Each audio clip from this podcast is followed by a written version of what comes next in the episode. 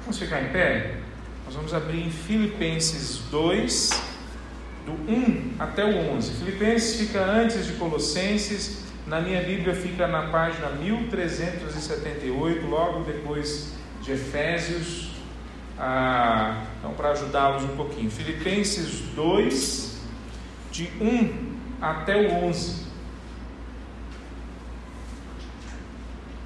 Esse é um texto escrito pelo pastor, ah, pelo apóstolo, né, e pastor também, Paulo, né, ah, e que traz para nós aquilo que deveria ser com clareza a percepção que nós temos sobre o Natal, que é o Natal. É, o Natal é a encarnação, é a vinda do Filho de Deus para viver e morrer entre nós. Vamos orar? Ou vamos ler? Ah, Filipenses 2, de 1 a 11. Há alguma motivação por estar em Cristo? Há alguma consolação que vem do amor? Há alguma comunhão no Espírito? Há alguma compaixão e afeição? Então completem minha alegria, concordando sinceramente uns com os outros, amando-se mutuamente e trabalhando juntos com a mesma forma de, de pensar e um só propósito. Não sejam egoístas, nem tentem impressionar ninguém. Sejam humildes e considerem os outros mais importantes que vocês. Não procurem apenas os próprios interesses, mas preocupem-se também com os interesses alheios. Tenham a mesma atitude demonstrada por Jesus Cristo, que, sendo, embora sendo Deus, não considerou que ser igual a Deus fosse algo a que devesse se apegar. Em vez disso, esvaziou a si mesmo, assumiu a forma ou posição de escravo e nasceu como ser humano. Quando veio em forma humana, humilhou-se e foi obediente até a morte e morte de cruz. Por isso, Deus o elevou ao, mais, ao lugar de mais alta honra e lhe deu um nome que está acima de todos os nomes, para que ao nome de Jesus todo joelho se dobre, nos céus, na terra e debaixo da terra e toda língua declare que Jesus Cristo Amém. é o Senhor, para a glória de Deus Pai. Amém. Vamos orar, meus irmãos? Santo Deus, nós nos colocamos diante de Ti, que a pessoa de Cristo Jesus, Senhor Deus, essa pessoa apresentada por Paulo nesse texto, na Tua palavra, que ela possa fazer sentido para nós, que Teu Espírito Santo esclareça a nossa mente, traga a nossa memória, Deus, tire, ó Deus, qualquer impedimento da gente entender quem foi Jesus, quem é Jesus e o que Ele quer fazer em nossas vidas, ó Pai. Que nós possamos realmente ter essa atitude, essa mesma atitude de Cristo Jesus. Produza isso em nós, nós clamamos hoje, em nome de Jesus. Amém. Poder sentar, meus irmãos. Quais são os seus heróis? Quais são os seus heróis? Aquelas pessoas que reais ou imaginárias que definem para você o sentido de ser herói. Quem são aquelas pessoas que são referenciais mais importantes para você? Referenciais de como pensar, de como agir, de como decidir, do que ter como atitude em relação à vida. Quem são os seus heróis? Essa pergunta é importante a gente saber a resposta dela, porque saber quem são os nossos heróis, ou para uma sociedade, um povo, saber quem são os heróis dessa sociedade, ajuda muito a gente saber quem é que são essas pessoas ou quem é que somos nós. Quem nós seguimos como heróis definem para nós ou define em nós o que nós pensamos, o que nós sentimos, como nós nos comportamos. Então, quem são os seus referenciais? Para alguns dos seus heróis, realmente são aqueles apresentados pelos, como heróis pela televisão. Né? Os heróis da Marvel, os heróis da DC, né? os heróis apresentados na televisão. O Super-Homem, o Batman, o Homem de Ferro. Né? E para quem tem esses como seus heróis, como seus referenciais, a, a, além de serem imaturos, né? ainda não amadureceram como pessoas, como homens e mulheres, né? além da imaturidade, além disso ainda acontece um outro resultado na vida dessas pessoas. É que elas começam a imitar esses heróis. Então, se o seu herói é o Capitão América, logo você vai achar que o mundo é preto e branco. Tem pessoas boas e ruins e só assim. Tem pessoas certas e pessoas erradas, e se você é o certo, então o outro é o errado. Você vai ver a vida de uma forma preta e branca. Se o seu herói é o Batman ou o Homem de Ferro, então o seu jeito de olhar a vida vai ser sempre achando que o jeito de fazer as coisas certas é sempre o seu jeito. Não interessa o que a ética diga, não interessa o que o outro diga, interessa que você decidiu que é desse jeito. Ok. Nem todos nós, graças a Deus, né, ah, somos tão imaturos assim de achar que os heróis da Marvel ou da DC são os nossos heróis. Mas isso vai muito mais profundo. Quem são os nossos heróis hoje como sociedade?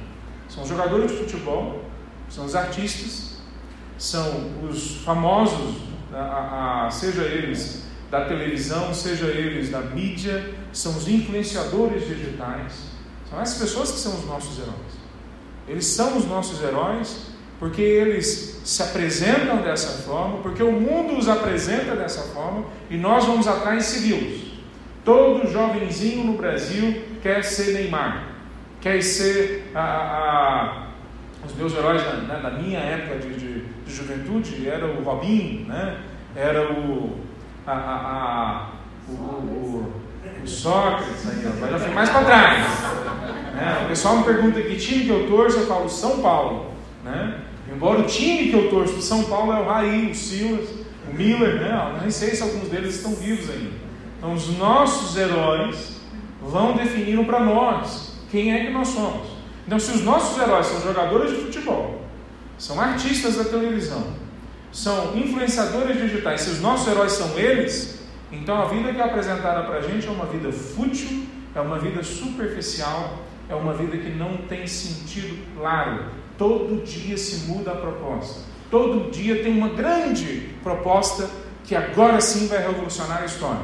Mas só até o profissional do marketing vir para você e falar que agora você tem que mudar. Muda o cabelo, muda a roupa, muda o time, muda a proposta de propaganda que você faz na sua mídia. Mas se os nossos heróis são esses, como hoje nós temos visto, quão superficial então é a nossa sociedade e as nossas igrejas. Porque nós estamos dentro né, dessa situação. Quando um jogador de futebol se converte numa igreja, nós fazemos um culto de ação de graças. Mais um se converteu. Né? Por que, que nós não fazemos um culto de ação de graças quando pessoas que não são famosas se convertem? Porque a igreja também se rendeu a esses heróis. Só para esclarecer, quando a Bíblia fala desses heróis, ou, ou dessas pessoas que se tornam referência para nós, ela não usa esse linguajar. Ela usa outros linguajares, ou, ou, outra nomenclatura. A Bíblia chama essas pessoas ou essas, essas referenciais de ídolos. Toda vez que nós temos uma pessoa se coloca como referencial, ou alguém imaginário, mesmo que seja imaginário, se coloca como referencial para nós, referencial absoluto para nós, nós temos então um ídolo. E toda vez que nós temos um ídolo, nós imitamos esse ídolo, querendo ou não. Nós começamos a agir como esse ídolo, a pensar como esse ídolo, se comportar como esse ídolo. Isso aconteceu com Israel no Antigo Testamento. Isso aconteceu com o povo de Deus no Novo Testamento. Isso acontece com a igreja hoje. Então, quando nós olhamos para essa realidade de Cristo sendo apresentado pra, por Paulo aqui, nós estamos olhando para alguém que está dentro de uma cadeia. Paulo, ele está sofrendo preso. Essa igreja havia sido plantada por ele há 10 anos atrás, antes desse momento, e agora ele escreve de dentro da cadeia, sofrendo, não é uma cadeia boa, não é uma cadeia agradável, é um calabouço que não se entrega roupa para ele, coberta para ele, comida para ele, se ele não tiver amigos que vão ali, e esses amigos têm que ter alguma dose de poder para poder entrar ali dentro e levar para ele os mantimentos que ele precisa. Então, se não tiver isso, ele vai morrer. Então, não é um local agradável. Mas essa carta de Filipenses é a carta que mais vezes nós vemos a palavra alegrem-se, alegria sendo repetida. Quando a gente vai ler na carta do primeiro ao último capítulo, nós vamos ver o tempo todo: alegrem-se no Senhor. Uma vez mais eu falo para vocês: se alegrem no Senhor. Se vocês fizerem dessa forma, eu vou me alegrar, vai aumentar a minha alegria. Paulo usa essa palavra constantemente. Mas como que Paulo pode usar nesse contexto de sofrimento, de dor, de cadeia, tantas vezes a palavra alegria? quem é que é o referencial de Paulo para que ele possa viver o sofrimento e ainda achar que ele pode ser feliz? Quem que é? O texto que nós acabamos de ler mostra com clareza quem é que é o herói de Paulo. O herói de Paulo é Jesus Cristo. Ele não fala isso só em algum momento. Desde o começo da carta, ele vai se referindo a Cristo, ao Evangelho, a forma como nós lutamos pelo Evangelho, como demonstrando que Cristo é o grande general, é o grande Senhor, que Paulo acha que a vida dele pode ser consumida por ele e pela causa dele. Cristo é aquele que faz valer a vida e a morte de Paulo, porque para mim o viver é lucro e o morrer é Cristo. Melhor. Eu troquei, né? Porque para mim o morrer é lucro e o viver é Cristo. Né? Para mim, viver aqui eu vivo na presença, imitando a Cristo Jesus. E quando eu morro, eu vou para a presença dele, de fato. Veja, esse Paulo, no final do capítulo 1, ele diz o seguinte, no versículo 29: Pois vocês receberam o privilégio não apenas de crer em Cristo, mas também de sofrer por Ele. Quer dizer, quem é, o que é, que tipo de mensagem que traz com uma pessoa tão, tão fortemente no limite da vida que ela fala, vale a pena morrer por essa pessoa? Qual é a causa que faz você achar que vale a pena você morrer? Quem já chegou próximo da morte sabe como a morte pode causar em nós sentimentos os mais contraditórios. Né? Nós ficamos com medo, nós temos o medo que o outro que nós amamos vai ficar sem a gente, nós não sabemos sobre o nosso futuro, e quanto mais há pessoas que dependem de nós, mais nós sofremos com o apelo da morte, com a proximidade da morte. Mas para Paulo existe a mensagem acerca de um herói, de um grande rei, de um grande senhor, que por esse senhor vale a pena enfrentar todos os medos que a morte pode trazer. Por ele nós recebemos a honra de não só crer, mas também de sofrer uma honra. Então, esse, essa mensagem que nós vemos, né, é, ela, ela traz para nós realmente uma grande dificuldade no nosso tempo. Quando nós olhamos a, a homens e mulheres que se esforçam, lutam, trabalham, sofrem para conseguir sustentar a casa, levantar o, sustento para a família, manter a vida de forma modelo. E aí você fala para essa pessoa que o herói para essa pessoa é o jogador de futebol, é o artista, é um influenciador digital que está ganhando em cima das pessoas que estão simplesmente olhando ela na internet. Quer dizer, você afunda um sem número de pessoas num vale de falsa ou de falta de esperança. Nem todos nós vamos conseguir ser um sucesso nos padrões de nossa sociedade. E realmente é difícil. Como compara um homem que trabalha de sol a sol pra, na, na, na, durante a semana para sustentar a sua casa, como compara esse homem que passou 20, 30, 40 anos sustentando a sua casa e com muita dificuldade, com um jovenzinho de 22 anos de idade que ganha um milhão de reais por mês? É mais ou menos a média dos jogadores de futebol hoje no Brasil, 400 a 450 mil reais por mês. Não são todos os times, mas todos os times do Brasileirão. Né? Todos eles, a média de salário é 400 mil reais. Como que nós conseguimos sobreviver com, com a percepção correta de quem são os nossos referenciais? Se todo o tempo nós somos pressionados a admirar e seguir aqueles que a nossa sociedade coloca para a gente como referenciais. Não é fácil. Se nós dependemos de nós mesmos, nós sempre vamos tender a achar os nossos heróis lá fora, em algum ambiente, em algum, em algum tipo de mídia, em algum tipo de, de, de, de contexto em que pessoas são apresentadas para nós como modelos, mas elas simplificam, se, elas a, a, a, tornam a vida tão, tão difícil de ser vivida, tão impossível de ser vivida, que a grande maioria de nós, como tem sido mostrado nas pesquisas muitas vezes, desiste de tentar alguma coisa grande, porque sabe que nunca vai conseguir. O que, que esse texto mostra para nós? Essa, essa, esses ídolos que se apresentam para nós, essa, essa, esses heróis que se apresentam para nós, quando chega no Natal, a, a, se torna ainda mais ambíguo, mais contraditório o nosso jeito de viver. Por quê?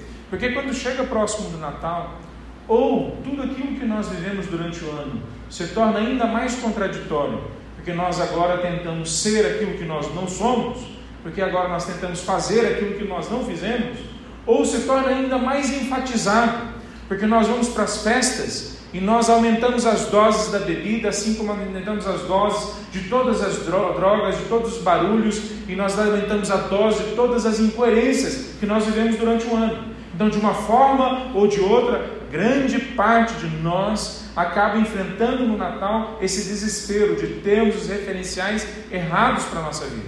Aqueles que se dizem cristãos, mas na hora do Natal correm para as festas para buscar sentido para o seu Natal, mostram que não entenderam nada do cristianismo. Mas aqueles que também se dizem cristãos, que quando chega o Natal saem correndo para fazer mais obras sociais, porque assim eles podem ser aceitos por Deus, também mostram que eles não entenderam nada da graça de Deus. Veja, quando nós olhamos de um jeito ou de outro, a sociedade ou empurra a gente para mostrar ainda mais as nossas contradições, ou empurra a gente para mostrar ainda mais a nossa religiosidade vazia, que não faz sentido diante do Evangelho. Quando nós olhamos para esse texto, Paulo está apresentando para nós o, o, o, sentido do Natal como a encarnação.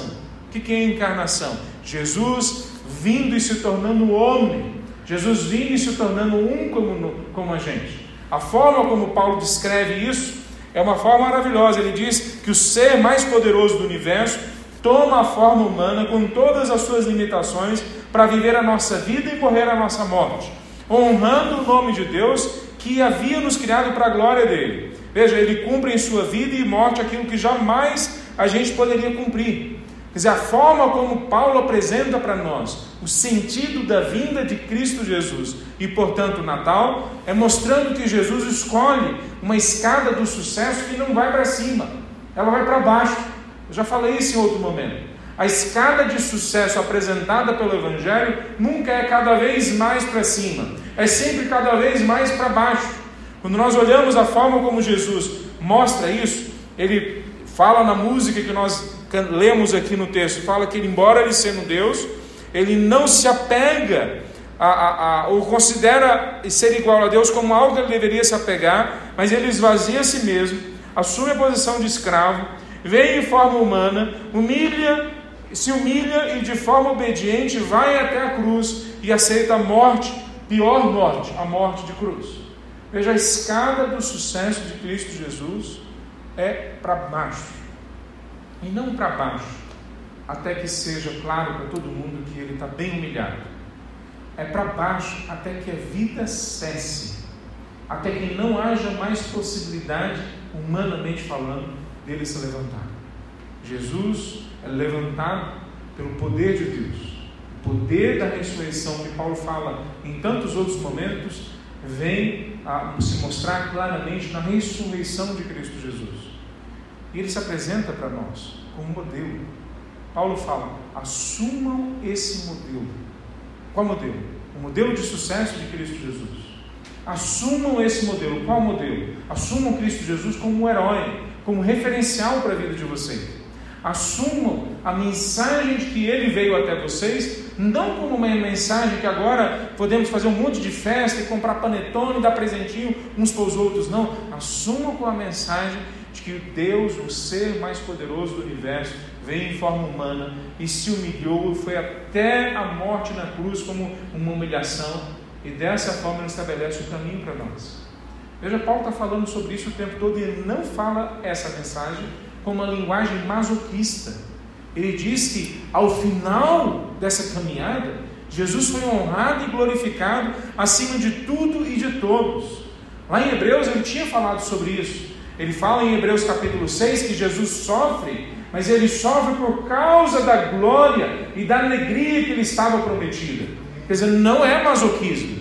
O cristianismo não é uma mensagem que, porque nós vamos sofrer, então nós vamos melhorar. Não. O cristianismo é uma mensagem de que, porque há um alvo soberano, maravilhoso, glorioso na frente, nós assumimos todo o sofrimento e dor e carga, como a palavra de Deus diz, nós assumimos a nossa cruz, para que a gente possa mostrar que nós estamos na mesma caminhada que Cristo Jesus. Mas a gente não consegue fazer isso, É óbvio que a gente não consegue fazer isso. Só Ele faz isso em nós. É Ele que produz isso em nós. Paulo, no capítulo 2, ainda, no versículo 12, a partir da segunda parte do 12, ele fala: Trabalhem com afinco a sua salvação, obedecendo a Deus com reverência e temor, pois Deus está agindo em vocês. Como que ele age? Dando para nós duas coisas: dando-lhes o desejo e o poder de realizarem aquilo que é do agrado dele. Deus dá a nós não só a capacidade, e aí, como nós somos bonzinhos, nós criamos em nós mesmos desejos. Não fala isso. Deus, antes mesmo de nos dar a capacidade para fazer o que agrada a Ele, Ele enche o nosso coração de desejos por Ele e pelas coisas que agradam a Ele. Aí Ele dá para nós a capacidade de realizarmos essas coisas. Veja então o que Paulo continua falando a partir do versículo 12, ele está continuando no mesmo tema. Se Jesus é o nosso grande herói, é o nosso referencial, se Jesus é apresentado, ele e a vida dele como modelo para nós, então nós temos que ter uma força que ultrapasse muito a nossa capacidade. Como que nós conseguimos isso? Paulo responde no versículo 12: através da ação de Deus em nossas vidas. Então, qual que é o sentido do Natal?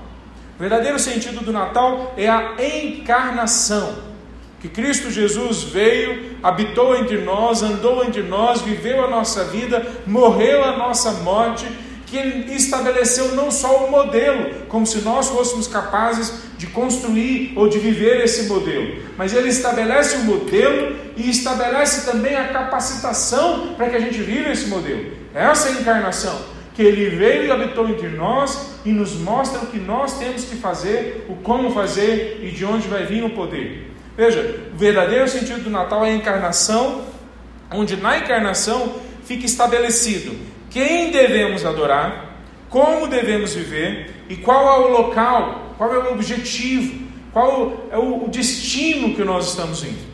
Deixa eu repetir o que esse texto está dizendo para nós. É que é o verdadeiro sentido da vinda de Cristo, portanto, do Natal, é a encarnação, onde fica estabelecido quem é que nós devemos adorar, como devemos viver e qual é o lugar, o lugar ou o local a que nós nos dirigimos, o local a, a qual nós estamos indo, o nosso destino. Então a gente vai conversar um pouco sobre isso hoje. A primeira coisa, quem é que nós devemos adorar? Óbvio que é Cristo Jesus. Né? Para nós não tem a menor dúvida sobre isso. A oração que a Mônica fez agora contando na, na oração o testemunho dessa parente dela, colocando Maria no meio das orações, ou da adoração dela, ou da devoção dela, mostra claramente que essa mulher não entendeu ainda o Evangelho, não em sua plenitude. Mas nós, será que estamos tão melhores assim? Espero que sim.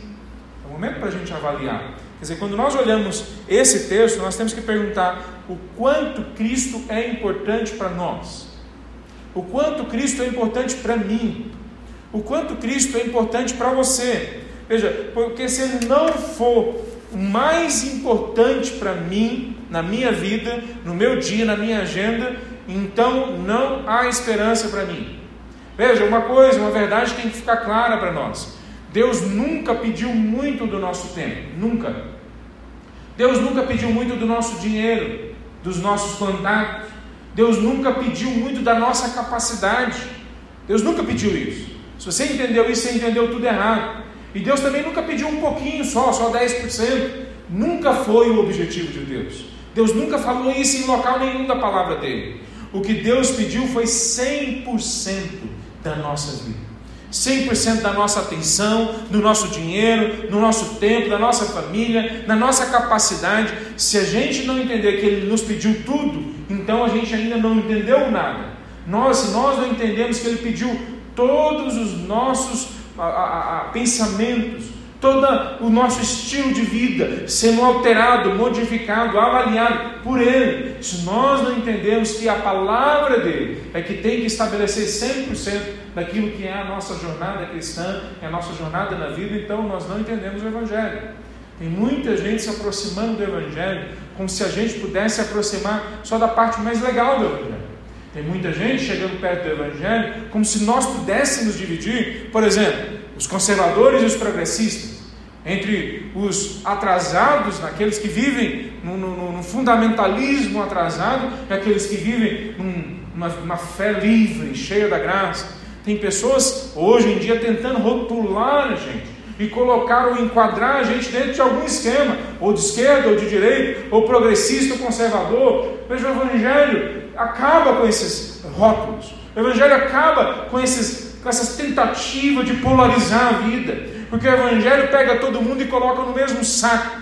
Todos nós somos pecadores, Romanos 3, 23. Todos nós morremos, não há esperança para nós. Todos nós fracassamos em nossas tentativas de sermos bons, de sermos justos, de sermos aceitos. Todos nós, não só todos nós, como todas as nossas tentativas são um fracasso. O profeta diz que elas são trapos de imundícia. Então, quando nós chegamos até a presença de Jesus Cristo, ou Ele é tudo para nós, ou Ele não significa ainda nada para nós. Ou Jesus é a pessoa mais importante das nossas relações, ou nós não entendemos ainda quem é Jesus Cristo de fato. Veja a forma como Paulo constrói não só esse parágrafo, mas todo o texto. Por exemplo, no começo ele diz: há alguma motivação por estar em Cristo? É óbvio que se você não entendeu a motivação de estar em Cristo Jesus, o que ela produz, essa mensagem não é para você. É isso que Paulo está dizendo. Quer dizer, há alguma consolação que vem do amor, do amor de Cristo, que morreu na cruz por você? Quer dizer, se você não entendeu o peso, a profundidade da entrega do amor de Cristo por você, então, então essa mensagem não é para você. Mas se você entendeu, então ela é para você. Então há alguma comunhão no Espírito. Paulo fala em Efésios que o Espírito é colocado dentro de todos aqueles que entregam suas vidas a Cristo Jesus como um penhor, como um selo, não só da presença de Deus, mas da herança que nós vamos receber. E Paulo, então, há alguma a, a, presença clara de relacionamento com o Espírito Santo de Deus com a sua vida? Há alguma compaixão e afeição? Os seus afetos realmente foram transformados para prestar atenção em Cristo Jesus como centro do universo, como centro da sua vida e da sua agenda? Então, se isso for verdadeiro, se há, porque são perguntas retóricas, aí ele continua: completa então minha alegria, concordando sinceramente com os outros, amando mutuamente, trabalhando junto da mesma forma de pensar e com um só propósito. Paulo está construindo um tipo de linguagem que coloca Cristo no centro. E ele não faz isso só diretamente, ele faz também usando a forma, a forma como ele apresenta. Eu não sei se você entendeu, mas Paulo está cantando uma música a partir do versículo 5, do 6, na verdade. Ele pega uma música que era cantada no louvor da primeira igreja lá de Filipenses, né? e coloca essa música no texto bíblico. Como querendo dizer, as músicas também ensinam para nós, não todas, mas as músicas que apresentam a palavra de Deus, elas ensinam para nós a centralidade do Evangelho. E ele está falando: olha, o que vocês cantam aí entre vocês está certo, está correto. Nós cantamos algumas músicas hoje que tem o mesmo tipo de linguagem que aponta Cristo como sendo. Há um conjunto de músicas que não fazem isso. Há um conjunto de, de músicas que apresentam uma outra coisa como sendo. E o pior é que boa parte das músicas que nós temos hoje, boa parte delas apresentam a própria música como centro. Nós não adoramos o Cristo que é falado na música, nós adoramos a música. A sensação que produz aquele tipo de, de estilo musical, a sensação que é produzida por aquele cara que está dirigindo, aquela moça que está dirigindo o louvor, a sensação que produz nós abaixarmos as luzes, nós colocamos talvez uma coisa diferente na frente, um fundo escuro. Desculpa, hoje o fundo escuro não foi proposital, mas um fundo escuro atrás, uns instrumentos certos, um, um jeito certo de se comportar, uma dança talvez de um lado. Quer dizer, toda essa, essa, essa performance acaba muitas vezes, muitas vezes sendo para nós a adoração. Nós adoramos muitas vezes a própria sensação de estarmos louvando a Deus e não ao próprio Deus. Eu sei disso muito bem. melhor talvez do que a maioria de vocês, porque eu sou músico, tem outros músicos aqui. Quantas vezes eu tocando teclado, tocando piano, tocando violão, comecei em algum momento pensando, puxa, que acorde legal que eu fiz. Não pensei que eu conseguia fazer esse arranjo nessa hora, deu certo. E quantas vezes na hora de maior a, a, clareza do Evangelho no meio da música, a minha grande preocupação era a forma como a melodia se encaixava com a harmonia.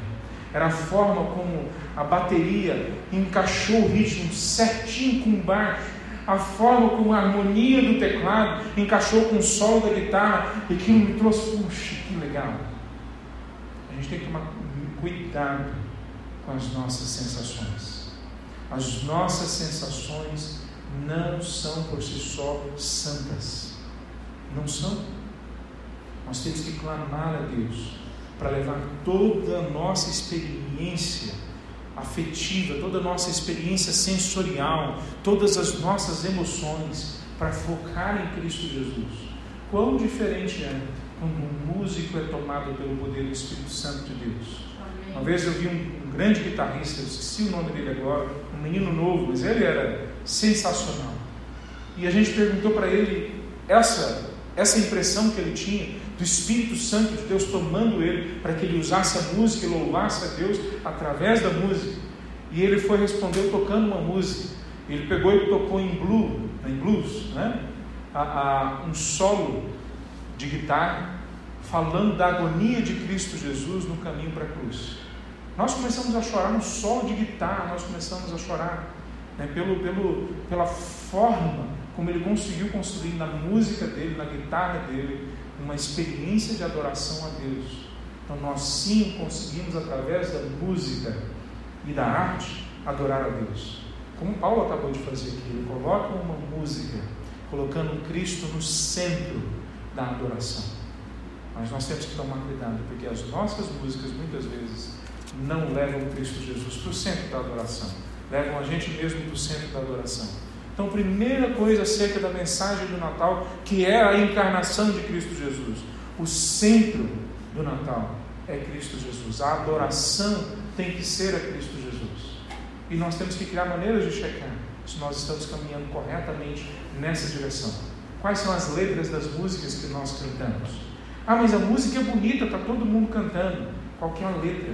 A teologia está certa? Ah, mas teologia é importante? Teologia, a, a, a, nós falamos, quando nós falamos de teologia, nós estamos dizendo, ela apresenta a Bíblia com clareza. Tem pessoas que falam de teologia querendo dizer outras coisas, mas quando nós na pregação estamos falando da importância da teologia, nós estamos falando a Bíblia foi apresentada, a verdade bíblica foi apresentada com clareza nessa música, a forma como nós apresentamos a música foi apresentada com clareza, a forma como nós apresentamos o nosso culto, a forma como nós organizamos a nossa agenda na segunda-feira, condiz com o que a palavra de Deus diz. Porque se nós estivermos fazendo algo que não condiz com Cristo Jesus estando no centro, então nós estamos fracassando com a mensagem de Natal, que Cristo veio habitar entre nós.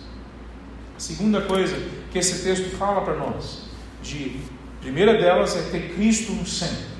A segunda coisa é imitar a Cristo Jesus. Veja, Paulo fala que nós temos que ter a mesma atitude de Cristo. Mas ele de fato havia falado algumas coisas sobre isso antes. Por exemplo, aquele versículo que eu citei de cabeça: Pois para mim o viver é Cristo e o morrer é lucro. É o 21 no capítulo anterior. Ele fala depois no capítulo, no versículo 27 do capítulo anterior: O mais importante é que vocês vivam de uma de, em sua comunidade de maneira digna do Evangelho ou das boas novas de Cristo Jesus. Quer dizer, ele está o tempo todo falando que nós temos que ter um comportamento semelhante ao de Cristo Jesus, imitando a Cristo Jesus. Como nós sabemos se nós estamos realmente imitando a Cristo Jesus? Quer dizer, com quem as suas ideias e o seu comportamento se conectam? Com quem as suas opiniões se parecem mais? elas se parecem mais com o jeito de Jesus falar ou se falar, parecem mais com o apresentador de tal programa, a influenciadora digital de tal mídia, ou com um jogador, ou com, com um político? Com quem se parece as suas frases? Quais, quais são a, as influências que você recebe, e quando você avalia essas influências, elas parecem com Cristo Jesus? Veja, como eu já falei, Cristo Jesus não se enquadra em nenhum rótulo. A mensagem do Evangelho não se deixa aprisionar por nenhum tipo de ideologia, mas sim a mensagem do Evangelho, ela é identificável nas pessoas. Nós conseguimos avaliar a nossa própria linguagem, o nosso próprio jeito de falar, nós conseguimos avaliar os sentimentos que vêm dentro de nós. Muitas vezes nós podemos estar dizendo as coisas certas, mas com as motivações erradas. E nós, se formos sinceros diante de Deus, sabemos identificar isso. Quantas vezes nós vemos missionários, homens e mulheres piedosos, falando: Eu não sei o que está errado, mas alguma coisa me diz que está errado. Meus irmãos, nós temos que parar e começar a buscar essa experiência de não só queremos ser santarrões, crentões, não só não, não queremos ser isso, né? mas em buscarmos uma outra experiência, é essa sim válida, de buscarmos essa identidade de Cristo Jesus em nós, que Ele já colocou dentro de nós, esse espírito que alerta a gente quando nós estamos indo, indo para o caminho errado, mesmo que nós não conseguimos achar naquele momento a clareza, com clareza, o que nós estamos errando. Veja, na caminhada no Evangelho, nós ainda muitas vezes não conhecemos todos os textos bíblicos, não conhecemos verdades profundas do Evangelho. Na verdade, não conheço ninguém que possa dizer que conhece tudo. Obviamente, nós o tempo todo podemos conhecer mais e mais, mas o Evangelho, através da voz do Espírito Santo de Deus dentro de nós, é o tempo todo trazido à nossa mente, especialmente quando nós pecamos quando nós estamos próximos de pecar, ou mesmo quando nós já pecamos, vem algo e fala a nossa mente, está errado, vem um sentimento ruim, mas o que acontece muitas vezes é que ao invés de prestarmos atenção na voz do Espírito, que fala a todos aqueles que já receberam Cristo Jesus em seus corações, ao invés de prestarmos atenção nessa voz, nós prestamos atenção na voz das pessoas que estão do nosso lado, dizendo: Não, você é boazinha, isso não é assim não. Não, todo mundo faz desse jeito. Não fica preocupado em fazer assim. Não, tá tudo certo. A gente não pode ter, ser tão certinho assim. E aí, às vezes, usam até versículos para nós, né? A gente tem que ser esperto igual as serpentes. Né? Esquece da segunda parte, né? Mas simples igual as pombas. Jesus está usando dentro de um contexto esse versículo. A gente ouve então várias vozes vindo e querendo levar a gente em outra direção. Mas o que Paulo fala para nós acerca de imitar Cristo Jesus é algo bastante concreto. Veja, não só algo concreto em relação às pessoas que estão lá fora. Não é só ser sal e luz lá fora.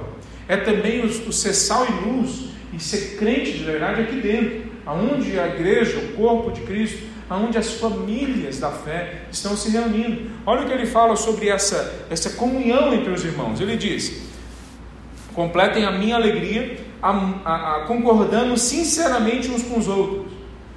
Ele fala que nós temos que amar mutuamente e trabalhar juntos, com a mesma forma de pensar em um só propósito. A primeira vez que eu ouvi essa linguagem fora do Evangelho foi uns 20 anos atrás, num congresso chamado, ou numa reunião chamada Fórum Social Mundial. Era um congresso dos movimentos sociais mundiais. Todos foram lá para Porto Alegre, no sul do Brasil. Né? E eles diziam, o lema era: um outro mundo é possível, né? um mundo melhor é possível. E eles criticavam a direita e o capitalismo de ter um pensamento único. Bom, eu, eu não duvido que realmente a direita e o capitalismo lutem por um pensamento único. Da mesma forma que a esquerda agora está fazendo e fez durante muito tempo e faz em países onde a esquerda domina. Quer dizer, existe todo um esforço na sociedade de empurrar as pessoas para que elas pensem tudo igualzinho, para que elas sejam um robozinho, para que elas não, não façam nada que destoie, que, que tire a, a, harmonia do jeito de pensar na maioria. Não é isso que o Evangelho está apresentando. Não é isso. Filipenses é uma, ou Filipos é uma cidade dominada pelo Império Romano. Filipe né, foi o pai do grande Alexandre, o Grande. Essa cidade é importantíssima para o Império Romano. Essa cidade é também importantíssima para o comércio de várias nações. Essa cidade se torna agora extremamente importante para a propagação do Evangelho. Então é uma cidade que tem gregos, romanos, que tem pessoas de várias nações, é uma cidade que tem escravos, uma grande quantidade de escravos, e que tem pessoas livres, e que todas essas pessoas estão dentro agora de uma só comunidade chamada Igreja do Senhor Jesus Cristo. É óbvio que essas pessoas têm visões diferentes da realidade. É óbvio que essas pessoas têm visões diferentes do como usar o dinheiro, do que é conforto, do como se casar, do como criar os filhos. É óbvio que eles não têm um só pensamento e não é exatamente sobre isso que Paulo está se referindo. O que Paulo está se referindo, olha, que tem a mesma forma de pensar. Qual que é a mesma forma de pensar de Paulo? É que todos sejam de direita, ou todos sejam de esquerda, ou todos sejam conservadores, ou todos sejam a, a, progressistas. A mesma forma de pensar é o que ele continua falando depois no versículo 3. Não sejam egoístas, não tentem impressionar ninguém.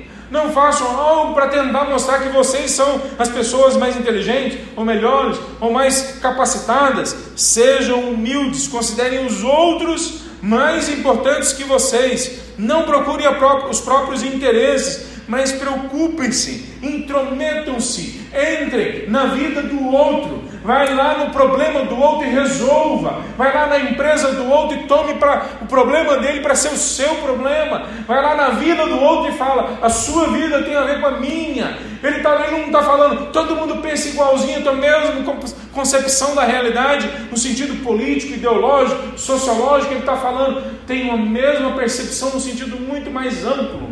Coloque o outro como mais importante que você. Entregue a sua vida pelo outro. Não importa se ele pensa exatamente igual a você. Não importa se ele vem na mesma caminhada política, ideológica, social que você venha. Mas coloque a vida dele como sendo mais importante do que a sua. E ele não faz isso só em termos de conceitos. Ele dá para nós um exemplo concreto. Cristo Jesus. O que é a encarnação? A encarnação é um ser o mais poderoso do universo, vinha se tornando escravo. Olha que interessante. Veja o versículo 1 do capítulo 1, como ele começa. Paulo e Timóteo, escravos de Cristo Jesus. Eu estava falando numa igreja uma vez, e eu falei isso aqui, que nós somos escravos, e uma irmã falou assim: misericórdia, nós somos livres né, em Cristo Jesus. Somos livres em Cristo Jesus porque Ele nos libertou do poder das trevas, do reino da morte e nos levou para o reino da luz. E agora, nesse reino da luz, nós somos servos, somos douros, que a palavra em grego aqui, somos escravos de Cristo Jesus. Ele nos chama de amigos, ele nos chama de irmãos, ele é o nosso irmão mais velho, ele é o nosso advogado. Esses são alguns dos nomes ou das características de Cristo Jesus. Mas Paulo, quando se apresenta, ele não deixa ninguém entender errado. Assim como o meu Senhor foi humilhado, eu me coloco agora na mesma condição que ele. Eu me apresento como escravo de Cristo Jesus e, portanto, escravo de todos. Eu vivo para que todos tenham acesso ao Evangelho. Veja, qual é a proposta de Paulo? A proposta de Paulo é que, ao entendermos o Natal, ao entendermos por que Cristo veio, nós nos tornemos iguais a Cristo Jesus. Nós nos, nos dobremos à realidade, como Cristo fez, agora a gente vai fazer. Então, como que conceito de sucesso apresentado hoje consegue sobreviver diante do Evangelho? Não sobrevive. Qualquer pessoa que apresente um conceito de sucesso baseado no que está sendo apresentado nas escolas de administração, de marketing, de propaganda, no que está sendo apresentado na mídia, ele não consegue se sustentar. Porque o Evangelho apresenta o sucesso para nós como um grupo de pessoas que se sacrificam pelas outras. O Evangelho coloca o sucesso para nós como um grupo de pessoas que sacrificam o que têm e o que são, para que outros possam receber a graça de Deus.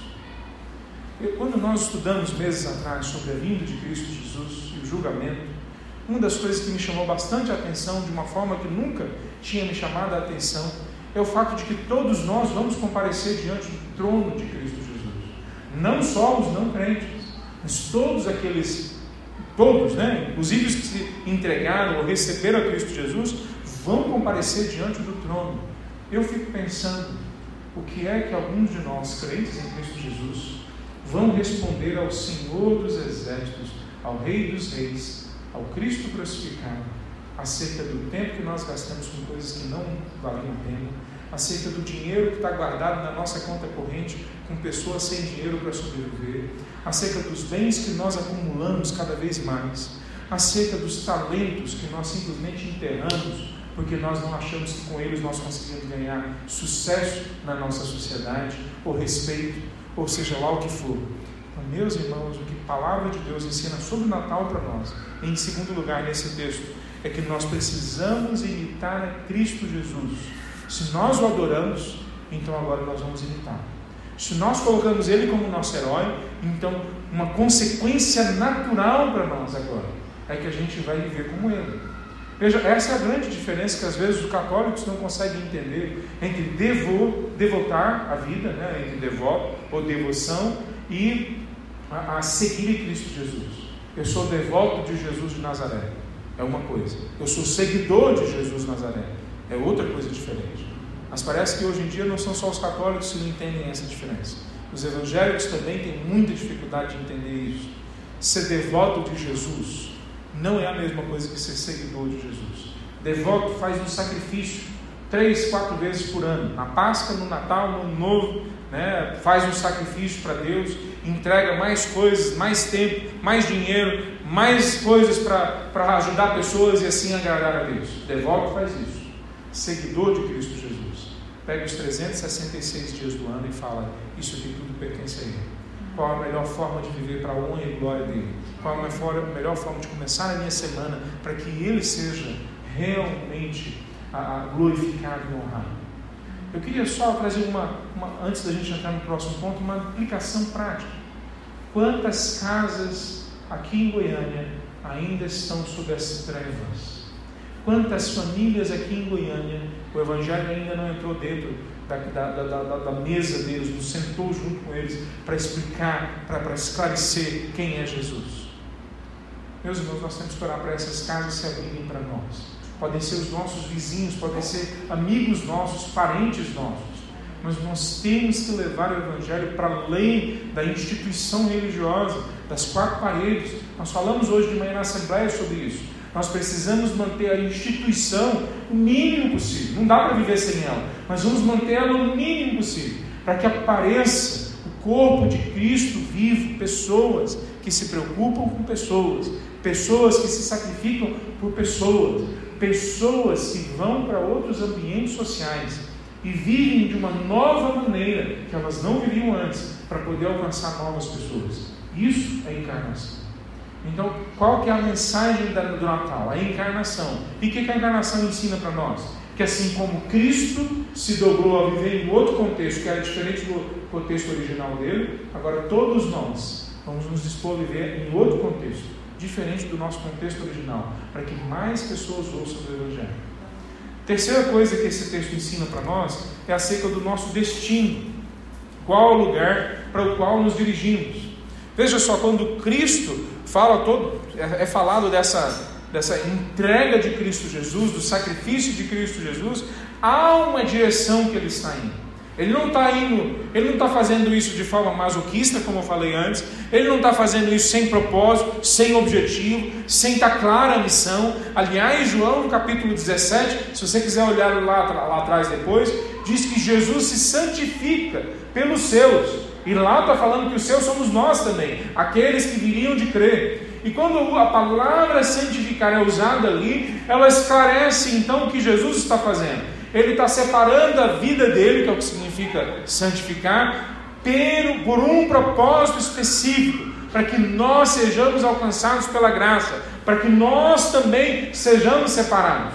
Então, quando nós olhamos isso aqui, existe um propósito, uma direção, um objetivo. Qual é o objetivo da fé cristã? É terminar a vida caminhando com Cristo Jesus. É terminar a vida andando, vivendo, convivendo, comendo, vivendo com e como Cristo Jesus. Veja, se nós não aprendemos a amar a Cristo Jesus agora, então está tudo errado na nossa caminhada, porque o destino que nós estamos seguindo é Cristo Jesus. Então, se nós não entendemos quem é Cristo Jesus, nós não entendemos o Evangelho. Entender Cristo Jesus é entender o que a palavra de Deus apresenta para nós sobre Cristo Jesus. Tem um monte de Cristos hoje. Aliás, nós somos alertados sobre isso. Em 1 João fala que vão vir muitos anticristos, muitos cristozinhos falsos viriam entre nós. O João fala sobre isso. Veja, hoje mais do que nunca tem muitos cristos entre nós, muitos cristozinhos né, entre nós. Concepções, ideias, maneiras de enxergar Cristo Jesus.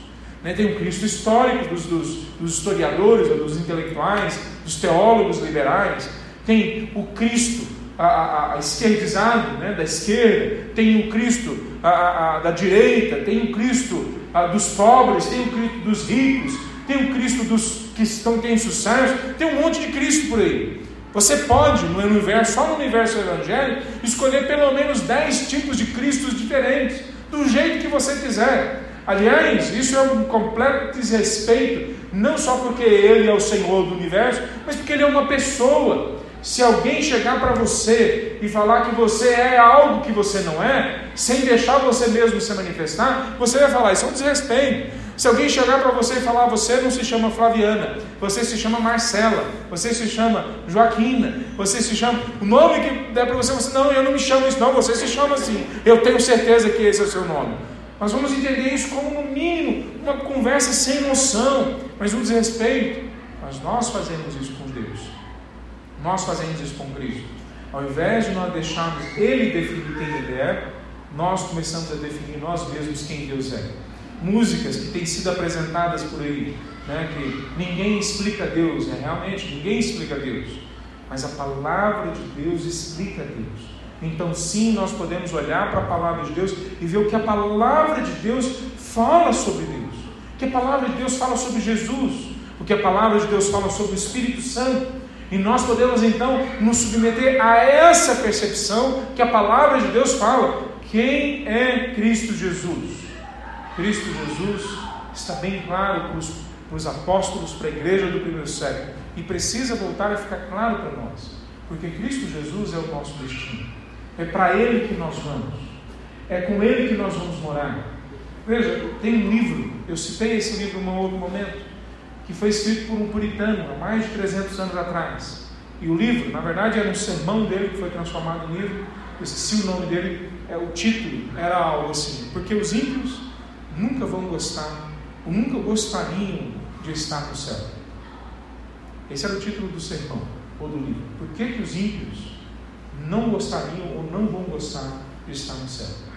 E aí o livro todo, ou o sermão inteiro, é descrevendo como as coisas que são descritas no céu vão absolutamente contra a natureza humana, absolutamente contra a sociedade estabelecida humana, absolutamente contra o sistema que nós construímos como humanidade.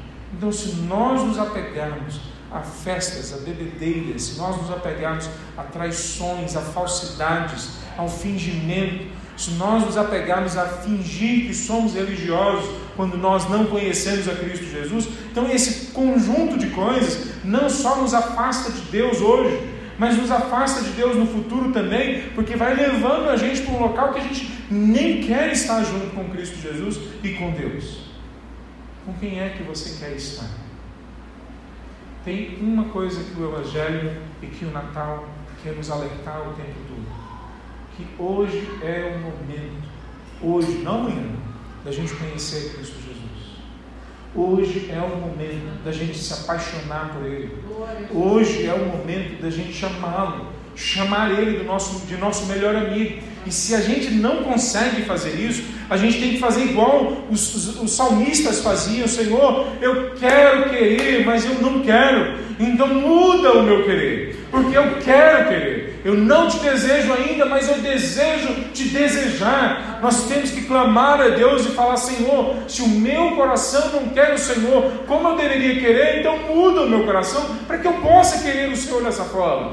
Paulo está apresentando Jesus como mais desejável, como a mais desejável das pessoas, aquela que todo mundo deveria querer, que morreu por nós, se sacrificou por nós e entregou todo o universo por nós. E mesmo assim, alguns de nós não o amam, ok, é melhor que a gente não finja que a gente ama Ele. É melhor que a gente chegue diante dele e fala, Senhor, eu não consigo te amar. Ele vai entender o seu sentimento. Por quê? Porque Ele andou entre nós, porque Ele vivenciou os nossos sentimentos e pensamentos, a nossa cultura quebrada, a nossa sociedade desfacelada, todas as nossas tentações, Ele vivenciou, Ele sabe o que é ser humano por experiência pessoal dele. Então Ele sabe quando você não consegue amar Ele.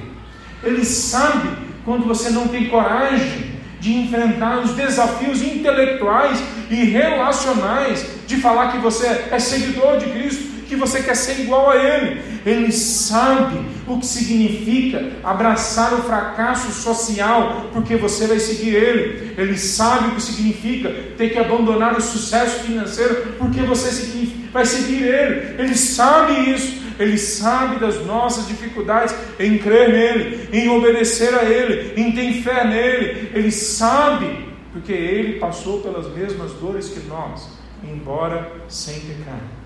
Mas Ele conhece as nossas dores. Ele conhece aonde aperta o nosso sapato. Ele sabe que nós temos dificuldade de cantar essa música que está aqui em Filipenses. Cantar ela de verdade. Cantar ela entendendo o que ela diz que ela está dizendo que do mesmo jeito que ele fez, então façam vocês. Ele sabe que para nós é difícil nos sacrificarmos pelo outro, especialmente quando esse outro para nós não merece, para nós ele não, não, vale a pena. Mas ele, Paulo, não está colocando para nós o exemplo de Cristo como se querendo dizer, só morram, só se sacrifiquem por aqueles que valem a pena. Ele está dizendo, entreguem a vida de vocês por todos que Deus colocar na frente de vocês tenham em vós a mesma atitude de Cristo Jesus. Mas Ele sabe que nós somos fracassados nisso. E como que a gente lidar com isso? Eu li já o versículo 12 do, do, do capítulo 2, que Ele trabalha em nós, tanto desejar como realizar. É Ele que faz isso em nós. Mas ao mesmo tempo, no mesmo contexto, ele fala: desenvolvam a sua salvação. Qualquer flecha qualquer faísca, qualquer ação pequena que seja do Espírito Santo na sua vida, dê atenção a isso, preste atenção, lute por isso, chegue diante de Deus, Senhor, faça isso crescer dentro de mim, faça esse pequeno desejo se tornar um grande desejo, faça eu me apaixonar por Ti. Meus irmãos, nós precisamos entender que esse é o significado do Natal, a encarnação que faz a gente adorar a Cristo Jesus e não a outras pessoas, faz a gente ter os, o nosso grande referencial pessoa de Cristo Jesus, para que a gente possa então imitá-lo. E esse mesmo processo de adorar e imitar a Cristo Jesus faz a gente ir na direção dele, amá-lo, nos entregar a ele. Essa é a mensagem do Natal. Essa é a mensagem do Evangelho. Nós vamos vivenciar provavelmente algumas vezes durante essa semana, a, a, a, a, a, pergunta, né, ou a afirmação: qual é o significado do Natal? E as pessoas vão querer dizer para você que o significado do Natal é a gente ser bonzinho, né, a gente ser amoroso, é a gente ajudar o pobre, o necessitado, é a gente ser mais compassivo. A mensagem do Natal é a gente cuidar da nossa família, a gente prestar atenção nos mais velhos da nossa família. A mensagem do Natal é a gente dar coisas boas para os outros e não coisas ruins. A mensagem do Natal é a gente ser positivo, ter esperança, que o ano que vem vai ser melhor. Embora todas essas coisas possam, em alguma medida, ter o seu lugar e serem boas, dependendo do contexto e como elas são apresentadas, nenhuma delas é a mensagem do Natal. A mensagem do Natal é que Cristo veio habitar entre nós. E isso traz implicações profundas, abrangentes e eternas para todos nós. Vamos ficar em pé, irmãos. Senhor Deus, nós nos colocamos diante de Ti. Que o Senhor possa trazer para nós, ó Deus, com clareza, essa mensagem do Natal, que é a encarnação de Cristo Jesus e a necessidade que nós temos, ó Pai, do Teu Espírito Santo agir em nós, para que a gente também encarne em nossas vidas a verdade do Evangelho e leve o Evangelho até outros contextos. Que a graça, Deus, possa invadir a nossa casa, que a tua graça possa invadir a nossa família e através da nossa casa e da nossa família, outras famílias. Deus abençoa Calvário, abençoa cada pessoa que está aqui, nós possamos entender a tua mensagem com clareza nesse fim de ano. Em nome de Jesus. Amém. Por